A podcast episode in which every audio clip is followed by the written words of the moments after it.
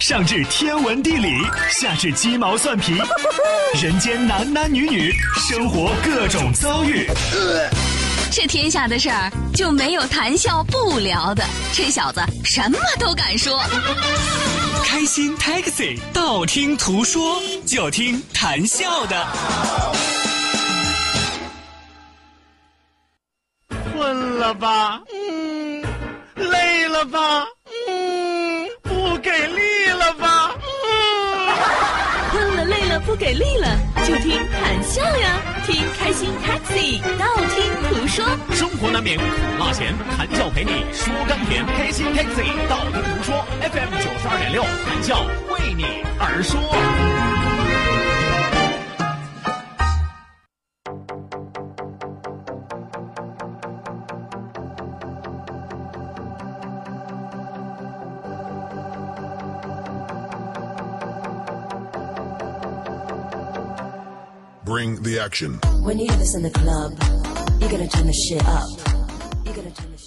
找一个是南的是北的离沧的四方的人来告别单身，一个崂山的城阳的黄岛的寂寞的人来给你伤痕。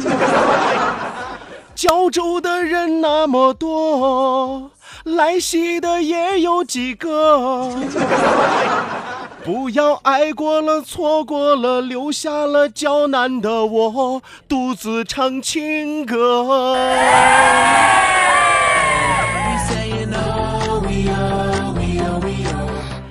这不快光棍节了嘛？啊，唱首本地版的单身情歌啊，送给收音机前所有的大光棍们。我跟你说啊，我跟你说，今天唱的歌不是我编的啊，不是我编的。呃，我昨天晚上发了一条朋友圈，我说，当你的朋友圈里边学音乐的人扎堆儿的时候，你就会发现你的朋友圈就无敌了。然后昨天从朋友圈里边就发现了这样一条神回复啊，有个哥们儿就发的，他发的第一句你知道吗？结果呢，这第一句就变成了这个歌曲接龙啊。他发的第一句啥呢？就是我刚才唱的第一句，找一个是南的、是北的、里藏的、四方的人来告别单身。然然后呢，下边一个回复的就是一个崂山的、城阳的、黄岛的、寂寞的人来给你伤痕。第三个哥们儿毫无违和感，胶州的人那么多，来西的还有几个。最后一句画龙点睛，不要爱过了，错过了，留下了较难的我，独自唱情歌。毫无违和感。我昨天晚上跟着唱了五遍，你知道吗？然后我把这条朋友圈发出去之后，我的朋友圈就已经炸锅了，所有人都在跟着唱，你知道吗？哎呀，所以说今天要非常非常感谢我朋友圈里边那些学音乐的朋友们，有了你们哈、我的节目的素材都变得丰富了很多。收音机前的小伙伴，你们都记住本地版的《单身情歌》怎么唱了吗？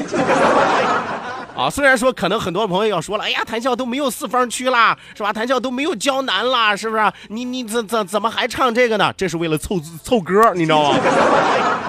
这不一定是百分之百的属实，但是就是接地气儿。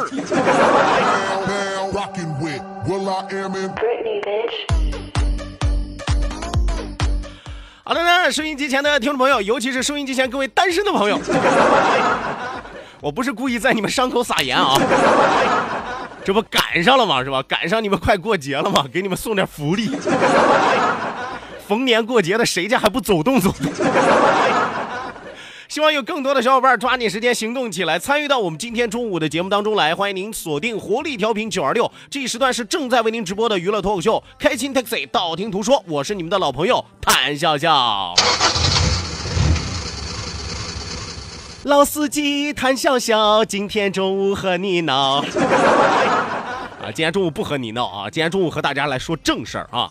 希望有更多的小伙伴抓紧时间行动起来，记住我们的两处微信交流平台，一处呢是我们九二六的公众微信账号 QDFM 九二六 QDFM 九二六。那另外一处呢是谈笑个人的公众微信账号，谈笑两个字一定要写成拼音的格式，谈谈是要笑，后面加上四个阿拉伯数字一九八四，最后还有两个英文字母，一个 Z 一个勾，一个 Z 一个勾啊。再一次要提醒大家，网络收听我们的节目，欢迎您手机下载蜻蜓 FM，搜索青岛西海岸城市生活广播，或者是直接关注我们九二六的公众微信账号 QDFM 九二六，正在为您同步直播。与此同时，也要提醒大家，一定要记住我们两千人的 QQ 大群二三幺五二五七三六二三幺五二五七三六。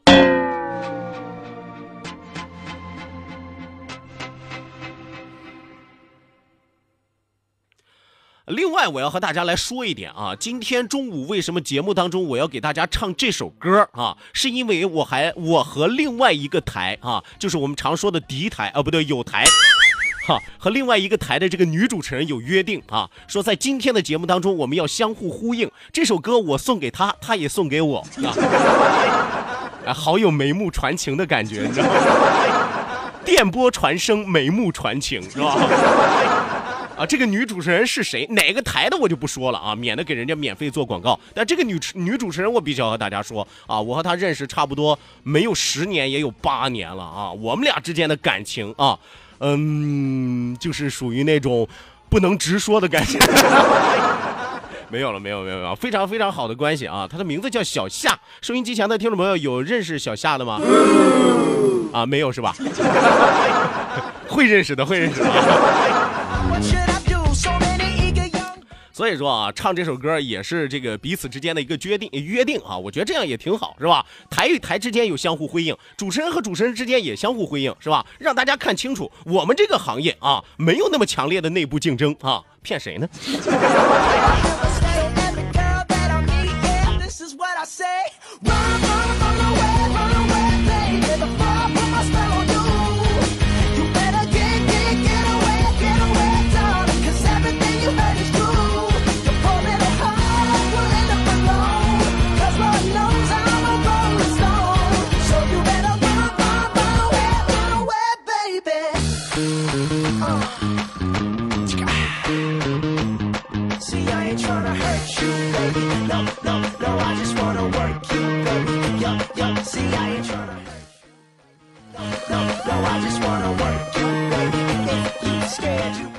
呃，在今天的节目当中啊，谭笑准备和大家来聊点什么呢？啊，我准备为收音机前的这些女性同胞们来做个主。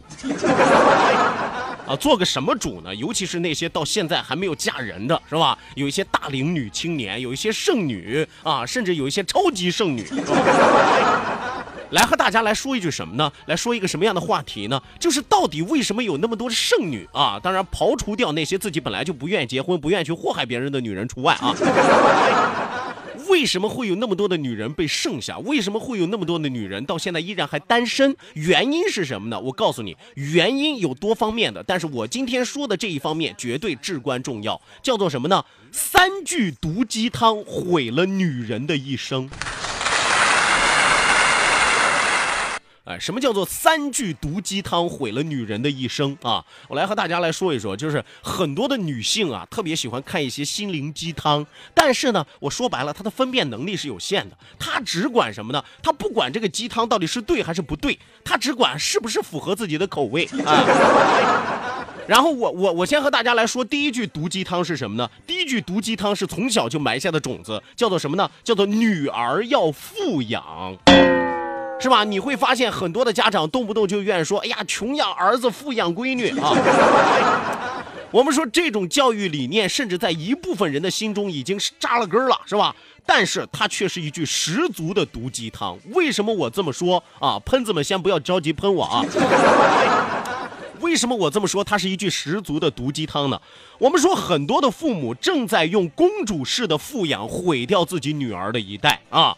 呃，你会发现很多的家庭，其实他们的家境并不是十分的富裕，但是呢，为了富养女儿，就让自己的闺女从小，哎呦，穿名牌，吃山珍海味，吃的、使的、用的，绝对都是一线大品牌。他们以为这样就可以不会让女儿轻易的被物欲横流的时代所玷污，哎，就不会轻易的被物质所诱惑啊！花钱让女儿出国留学，四处的旅游增长见识，让他们长大之后不会见识短、头发长，不会小气，不会穷酸，对吧？啊，可怜天下父母心啊！明明家里没几个钱，但勒紧了裤腰带，我跟你说，都快把自己勒成葫芦了，都快。我们说这些不顾一切的溺爱式的富养，不仅没有培养出高贵的公主，反而印证了网络上的那句话。哪句话呢？说富养孩子前半生，毁掉孩子后半辈儿，对吧？网络上有这句话啊，不是我发明的啊。叫做穷呃，这叫做富养孩子前半生，毁掉孩子后半辈儿啊！我给大家举一个真实的例子啊，是我邻居家的一个孩子，邻居家的闺女就是这样一个活生生的例子。呃，他们家家境一般啊，但是呢，他却从小养尊处优，锦衣玉食啊，从来没有吃过什么苦头。毕业之后找了好几份工作，都因为自己年轻怕重，叫苦连天，最后不是被人家开除，就是自己辞职。哎呦，结果呢？父母非但没有反思啊，就怕女儿受苦啊，便同意女儿到处辞职，到处找工作，到处再辞职，到处再找工作，直到现在毕业已经两年半了啊，依然赋闲在家啊，过着衣来伸手、饭来张口的日子。所以说，大家可以清晰的看到，盲目的富养女儿，只会养出无法断奶的什么呢？叫做巨婴宝宝，对吧？你养的不是一个孩子，你养的一直是个婴儿啊！他一米二的时候是婴儿，一米五的时候是婴儿，到现在一米八了，他还是婴儿，对吧？以至于没有办法适应社会的需要啊！所以说，富养女儿还会培养出很多人格不健全的人，是吧？前段时间大家在网上也看过，有一个视频特别的火，说女儿结婚工作之后，还伸手向环卫工人的妈妈要钱，妈妈没钱，女儿却揪住母亲的头发啊，开始毒打她。我们说你你你说像这样的啊，用咱老人的话来说，这哪是孩子啊，这就是要处理。啊，有朋友可能外地的朋友不明白什么叫处理啊，就畜生。所以说，通过这个活生生的例子，给所有的朋友提一个醒，就是说，温室里的花朵一旦要面对社会黑暗，就容易被邪恶的力量一击而碎。因为他从小在温室里边长大，他没有经历过风雨，没有经历过风吹雨打，没有经历过风吹雨淋啊，突然就把他推到了这个黑暗污浊的社会当中啊，你觉得他就能够傲然挺立了啊？除非他是塑料的，是吧？钢铁的。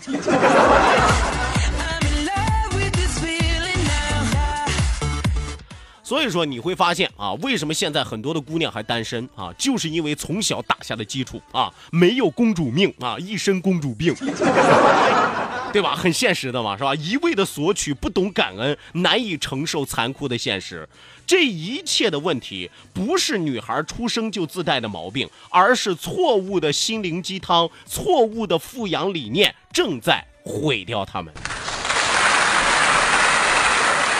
啊，今天和大家说的是这个三句邪恶毒鸡汤毁掉女人一生的第一句，啊，叫做富养闺女啊，一定要记住啊，这是十足错误的观点。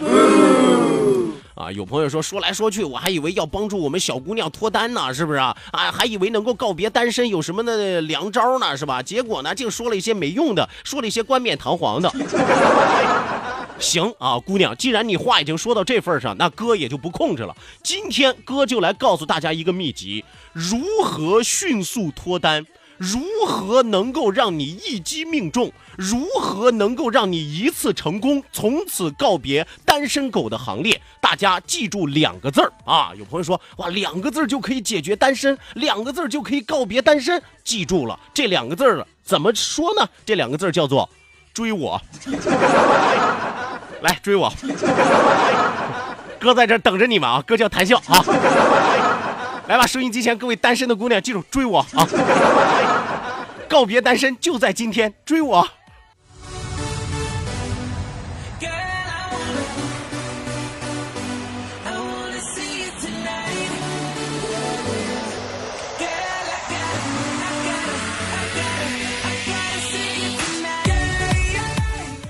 好的呢，收音机前各位亲爱的小伙伴，马上为您送出我们今天第一时段的道听途说，打开历史的书，点亮信念的灯。但是我要提醒大家，今天中午这期节目特别特别的有趣儿啊，好长时间我都没有讲过这么有趣儿的话题了。因此，今天这一时段的节目一定要认真仔细的聆听，最好找个小本本把它记下来。道，万法自然；听，天下大观；图，风雨无阻；说，说说说说说说什么呀？到底说什么？我哪知道？听谈笑的呀。说谈笑风生，道听途说，说说道听途说。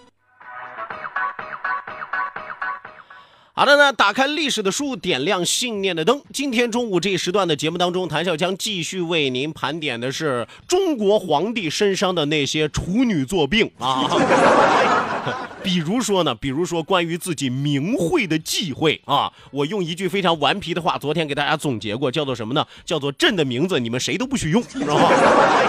就这个名儿我用了，这个字儿我用了，你们从此之后你就不许用了啊！何况我是一国之主，是吧？我是皇上，我是国王呀，我让谁怎么着，谁就得怎么着；我让谁不怎么着，谁就得不怎么着。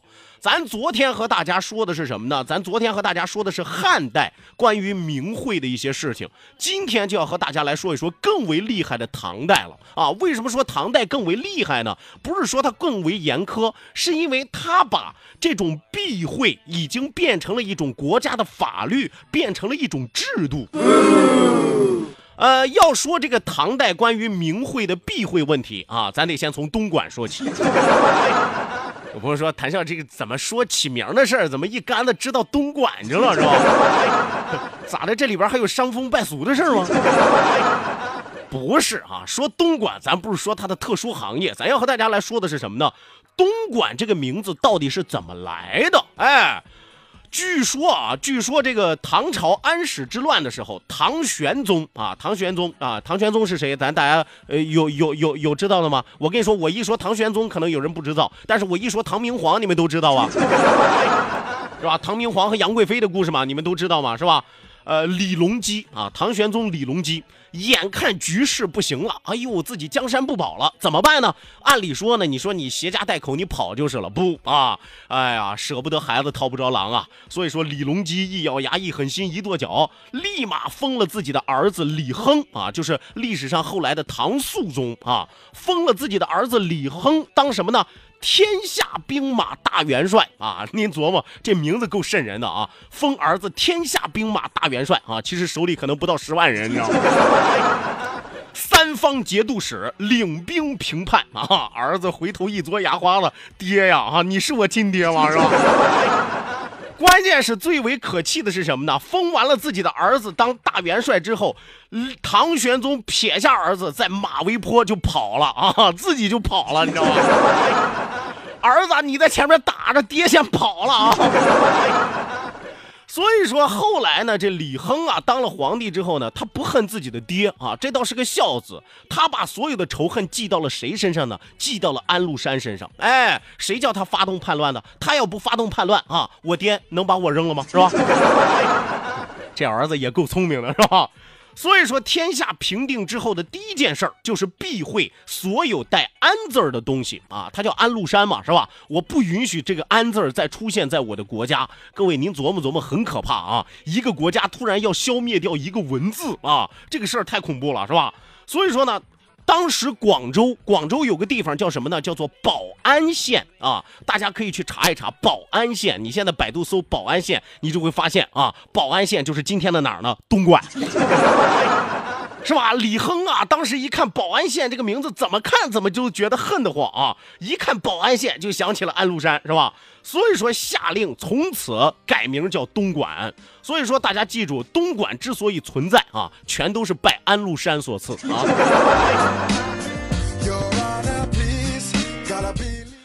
我们说改完了地名啊，咱们再来改一改植物的名啊。有朋友说唐代管的太宽了吧，是吧？地方改名就也就罢了，怎么植物也得改吗？我和大家来说一种咱们现在都爱吃的一种粗粮啊，叫什么呢？叫做山药。啊，山药大家都知道吧？有这个细的，有这个粗的啊，反正一刮皮儿手还痒痒那个是吧？山药啊，山药当时在唐朝之前，它叫什么呢？它叫做蜀鱼啊，它叫蜀鱼。大家记住啊，古代管山药叫什么？叫蜀鱼。那么早在先秦时期就已经给它定下这个名字了啊，当红的 IP 就叫蜀鱼啊。人家可是出现在《山海经》里的植物啊，《山海经》里边都管它叫蜀鱼。有看过《山海经》的朋友，如果说你看蜀鱼旁边加一个注解，是吧？下边写了蜀鱼就是今天的山药啊。那么至于为什么改名呢？明代李时珍《本草纲目》里边记录了山药一路走来的心路历程啊，他是怎么写的呢？他说属于因唐代宗名誉。故避讳为蜀药啊，什么意思呢？唐代宗是谁呢？唐代宗叫李煜啊，哪个煜呢？河南那个河南省的那个省会叫煜是吧？他叫李煜啊，他就是唐肃宗的长子。刚才咱们说那个就是被他爹抛弃那个唐肃宗，他第一个大儿子啊，唐朝的第八位皇帝，他叫做李煜啊。李煜一看啊，我叫李煜是吧？你叫蜀玉是吧？啊，不行啊是吧？得给你改名是吧？得改成什么呢？叫做蜀药啊，叫做蜀药。你看离山药这就不。远了啊！后来呢，又到了哪儿呢？又到了宋代啊！宋代出现了一个谁呢？宋英宗啊！宋英宗叫什么呢？叫做赵蜀。而且我告诉大家，宋英宗原名不叫赵蜀，他原名叫什么呢？他叫赵宗实，后来改的名。我跟你说，他要不改名，这个山药到现在还叫蜀药。是吧？他后来他给自己改了个名，叫做赵曙。哪个曙呢？曙光的曙，是吧？宋朝的第五位皇帝嘛，是吧？所以说，为了规避“曙”这个字儿，就给把蜀药又改成了山药。那么这个来龙去脉意思是什么呢？就是属于啊，就是山药啊，山药在唐代碰到了唐代宗，唐代宗说：“哎呀，你有先秦背景怎么了？是不是？给我改，不能跟我重名。”然后就给他改成叫蜀药，是吧？又到了宋朝，碰到了宋英宗，宋英宗说：“别人能改，我也能改，是吧？把蜀药给我改成山药，是吧？” 所以说山药就是从这儿来的啊。我们说，如果单纯的说皇家的避讳是约定俗成的，那么下面关于法律制度的定文，我就有些看不懂了，连我都看不懂，你知道吗？我自己看完我就有点犯晕啊！唐朝以前避讳虽然是种流行的文化习俗，但是到了唐朝出现了真正的文字制度啊，制度化的体现。唐朝的文字制度是怎么写的呢？你在历史上能够查得到啊，它上面写的是。诸府好官称范祖父名而冒容居之者，徒一年。什么意思啊？唐唐代的法律里边明文规定啊，唐律书议啊，唐代法律叫唐律书议，咱们现在叫宪法，对吧？他是怎么解释呢？不是说你不能跟你祖父重名，你要是重名就得判刑，比这个还严苛。比如说你父亲里边有一个卫字啊，就是卫士的卫，那么你就不能去某卫任官，因为在古代卫也是一个地方的称呼啊。所以说你父亲名里边有个卫字你就不能到某卫去任官。你爷爷的名字里边，比如说有个安字，安全的安，你就不能到长安去当官。哎，比如说你们家祖上谁叫做军，军队的军，那你就不能当将军。哎，你们家名字里边有个卿，你就不能当三公九卿。你说这玩意儿你管得着吗？你？如果谁抱着报复侥幸的心理，突然被发现了啊，你冒祖上之名讳，你要入狱一年呀，是吧？老子当官当的好好的，就因为我这个官职跟我爷爷重名，我要禁狱一年，你知道吗？啊，而且你会发现啊，杜甫写了一辈子的诗，但是你从他的诗里找不到一个闲字儿，就是休闲的闲。为什么呢？因为杜甫的父亲叫杜贤。北宋的三苏也是一样啊，三苏是谁？大家都知道吧？苏洵带着俩儿子，一个苏轼，一个苏辙。他们的诗里边你找不到一个序字，就是程序的序。为什么呢？因为苏三苏的祖上啊，叫做苏轼。这个大家都可以查查，非常有意思啊。所以说，今天是关于唐代名讳的避讳。